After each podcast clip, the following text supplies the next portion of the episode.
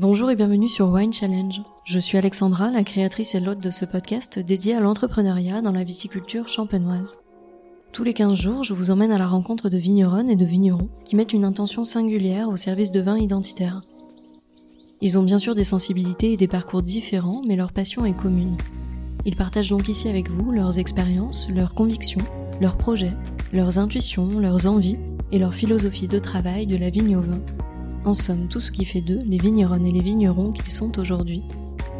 Alors vous le savez, pour cette troisième saison, je suis heureuse de pouvoir accueillir un partenaire champenois.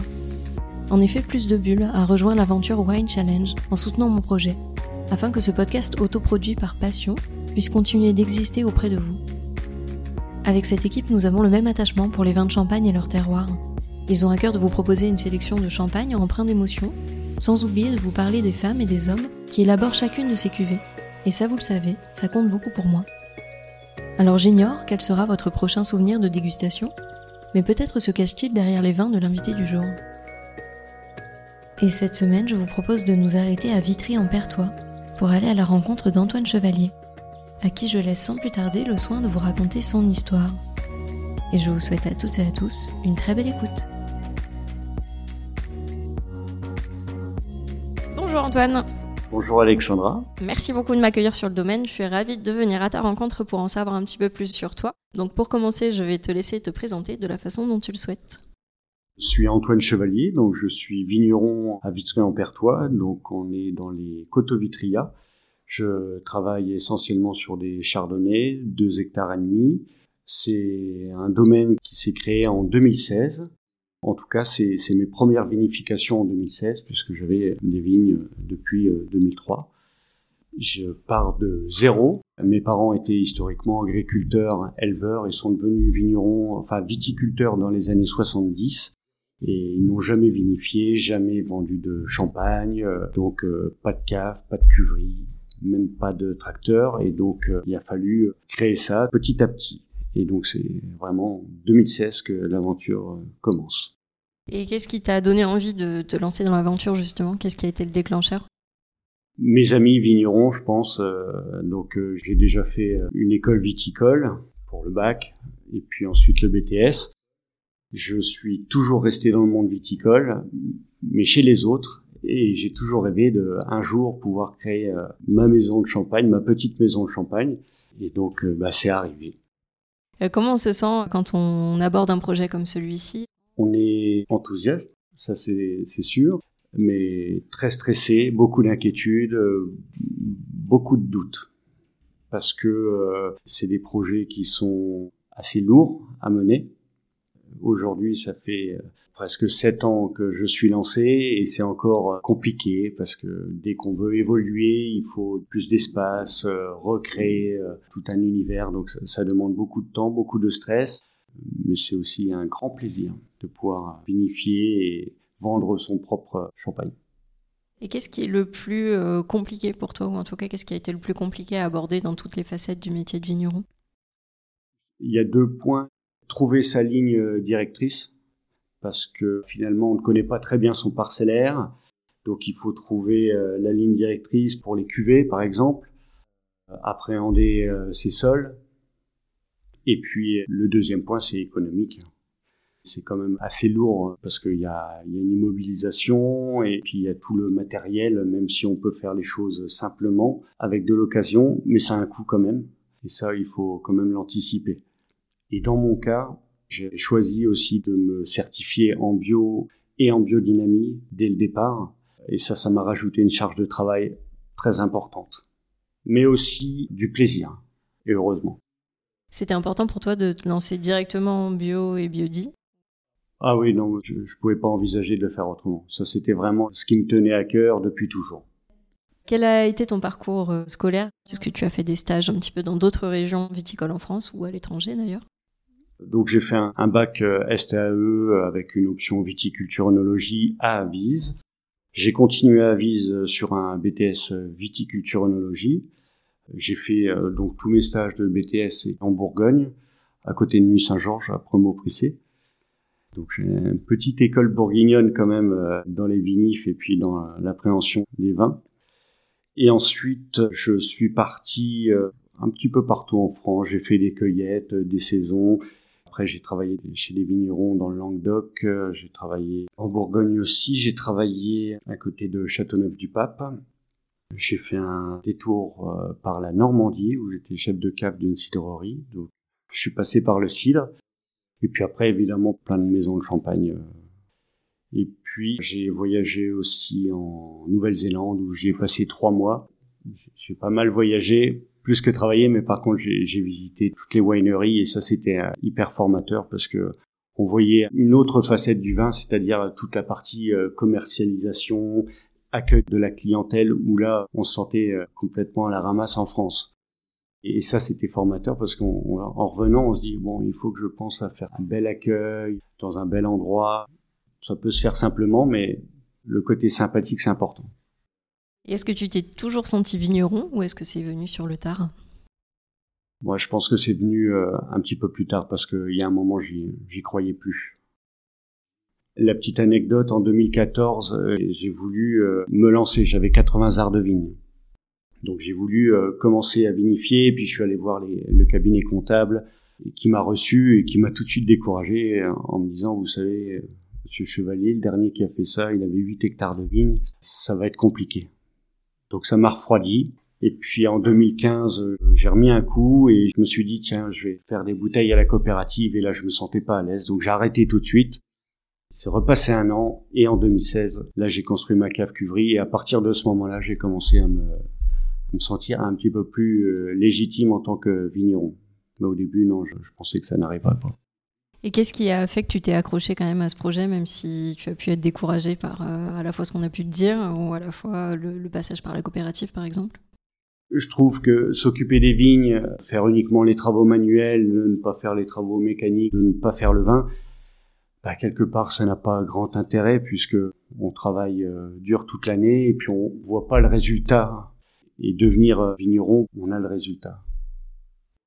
Est-ce que ça t'a paru simple de te lancer dans cette aventure de vinificateur de par tes expériences passées ou est-ce qu'au contraire c'était quelque chose que tu appréhendais? La partie technique euh, m'inquiétait pas tellement. C'est sûr qu'il y a toujours une appréhension vis à -vis du résultat final parce qu'il se passe quand même pas mal de temps, il y a, il y a pas mal de, de paramètres.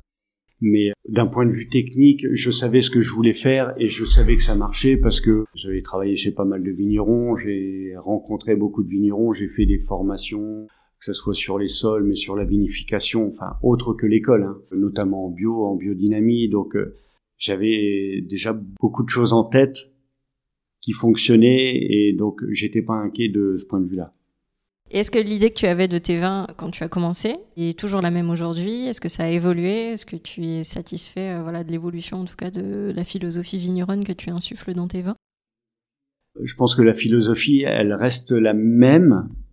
Aujourd'hui, j'essaie d'aller encore plus loin qu'à mes débuts. J'ai élaboré 1200 bouteilles la première année, donc on est vraiment sur des tout petits volumes. Donc je pouvais pas me permettre euh, tout à 100%. Donc quand je dis tout à 100%, finalement c'est rien. C'est-à-dire me passer aussi bien essayer de me passer du SO2, essayer de me passer euh, des levures sélectionnées. Donc j'ai utilisé voilà au début euh, du SO2 parce que j'avais un petit peu de transport. Aujourd'hui, j'en mets plus du tout. je travaille uniquement avec des levures indigènes. Il y a des choses comme ça qui évoluent. Donc moi, ça me plaît beaucoup. Et par rapport au contenant et au style de vinification, est-ce que tu as de nouveaux projets? Ça évolue un petit peu. Dès le départ, euh, je savais que le chardonnay euh, se mariait très bien avec euh, les fûts. Donc ça, je les ai eus depuis le début. Ça rentre à, peu près à 70% dans mes assemblages. Et après, j'avais une partie inox que je suis en train de réduire et de remplacer par une partie céramique notamment les cubes Clever. Donc ça, c'est hyper intéressant. Donc euh, voilà, je, bascule un petit peu la partie inox qui est représentée entre 20-30% euh, sur de la céramique. Et est-ce qu'il y a des personnes qui ont particulièrement influencé ta vision vigneronne, qui ont compté dans ton parcours vigneron? J'ai pas de mentor, proprement dit, parce que je suis un petit peu isolé, ça c'est la problématique. Par contre, je disais tout à l'heure que j'avais un petit peu voyagé en France et puis euh, même à l'étranger. J'ai fait quelques belles rencontres euh, en Alsace, euh, notamment le domaine Marcel Dice, puis Jean-François Ganva aussi dans le Jura, avec qui j'ai pas mal échangé. Donc finalement, toujours des vignerons extérieurs.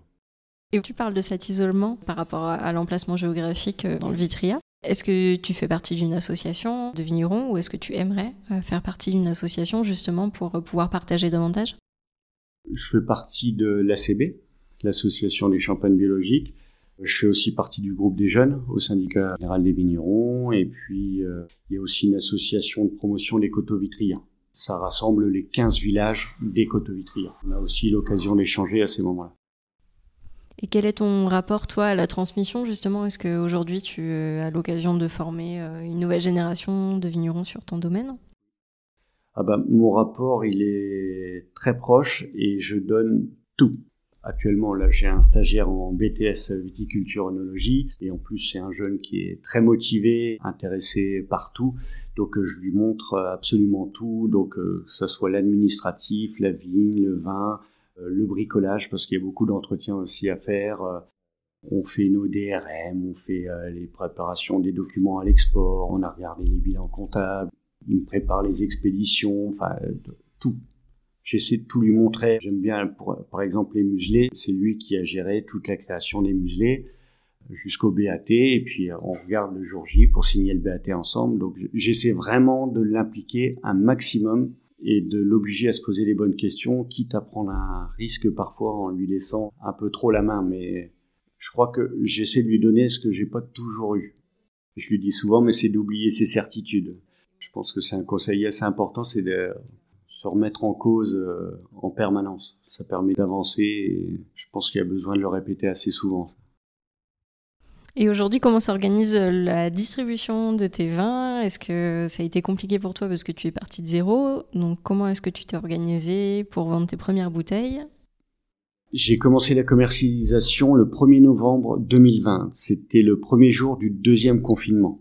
Là, j'étais très inquiet parce que je pensais aller voir les cavistes, voir les restaurateurs, chez qui j'aimais aller. C'était important de vendre mes champagnes dans des endroits où je me sentais bien, et là, tout était fermé. Donc là, j'étais assez inquiet. Certes, il n'y avait pas des gros volumes, mais j'étais quand même inquiet.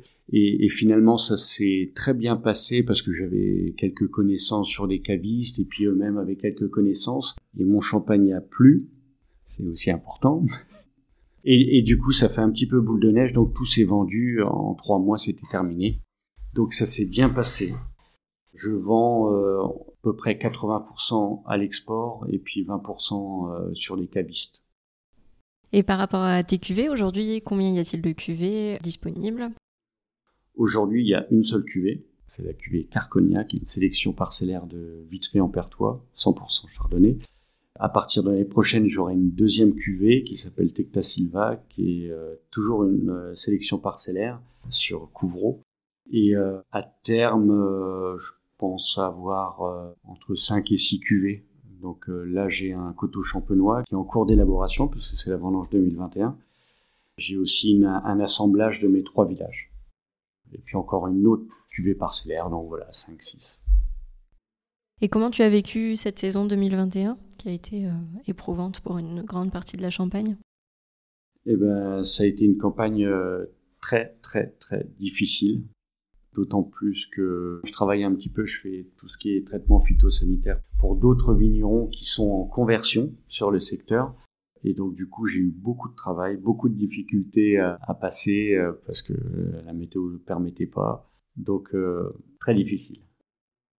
Et quel regard est-ce que tu portes sur euh, la Champagne aujourd'hui? Est-ce que ta vision sur la Champagne a évolué depuis ces dernières années? Je trouve que la Champagne va dans le bon sens. Aujourd'hui, je vois beaucoup, beaucoup de jeunes qui se lancent, qui veulent euh, créer autre chose plus, un petit peu plus authentique. Euh, je trouve que c'est cool pour la Champagne. Pareil, beaucoup de conversions aussi euh, vers la bio. envie d'aller un petit peu plus loin sur d'autres méthodes de vinification. Donc j'ai l'impression que la Champagne bouge dans le bon sens. On est beaucoup, donc c'est peut-être un peu long, mais on y va, donc c'est bien. Et est-ce que tu aurais un, conseil à donner à celles et ceux qui sont intéressés par euh, la bio et qui souhaitent se lancer mais qui ont peut-être quelques appréhensions avant de sauter le pas? Pas évident de donner des conseils. Je dirais qu'il faut bien se préparer, être conscient que ça prend beaucoup de temps, Mais à partir du moment où on a conscience que ça va nécessiter euh, quelques efforts, après c'est quand même du plaisir et puis une satisfaction. Et avant de conclure cet entretien, quelle est ta plus belle expérience de dégustation? Dernièrement, j'ai eu un, gros coup de cœur sur euh, le Clos de la Faille du vigneron alsacien Alberman. Donc ça, c'était vraiment une très belle expérience. Et puis en Champagne, j'ai beaucoup aimé le millésime 2002 de chez Celos et puis sur les grandes maisons, j'ai eu un, grand coup de cœur aussi sur la cuvée William euh, en 2002. Ça, c'est deux bons souvenirs de Champagne. Et si tu étais un vin, de quelle région serais-tu? Quel est le vin qui correspond le plus à ta personnalité? En ce moment, je crois que je serais un, chardonnay du Jura. Et quel est le dernier coup de cœur euh, sur les vins étrangers que tu aies eu? Je dirais un vin italien, c'est un Barolo. Et quelles sont les prochaines destinations viticoles que tu aimerais découvrir? Peut-être la, Géorgie, qui me plairait bien. Et pour conclure, quelle est la dernière bouteille de champagne que tu aies ouverte La dernière bouteille que j'ai ouverte, c'est la cuvée Tecta Silva sur le millésime 2018. Euh, donc on est en 100% chardonnay sur un sol de craie blanche euh, qui a la particularité d'être euh, effrité. C'est un sol de graveluche. Donc c'était un essai de dosage, mais non dosé. Et je suis content puisque c'est la nouvelle cuvée qui doit sortir. Voilà. Eh bien écoute Antoine, merci beaucoup de m'avoir reçu. Je te souhaite bonne continuation dans tous tes projets. Merci Alexandra. À très bientôt. Merci. Merci à toutes et à tous d'avoir écouté cet épisode. J'espère vraiment qu'il vous a plu et qu'il vous a donné envie d'en savoir plus sur l'invité du jour. Vous pouvez retrouver dès maintenant toutes les informations et les références de cet épisode sur le site wine-challenge.com, mais également sur le compte Instagram du podcast at winechallengepodcast. Je vous donne rendez-vous dans 15 jours pour découvrir une nouvelle conversation. D'ici là, je compte sur vous pour partager vos épisodes préférés auprès de tous les amoureux du vin. Merci à toutes et à tous, et à très vite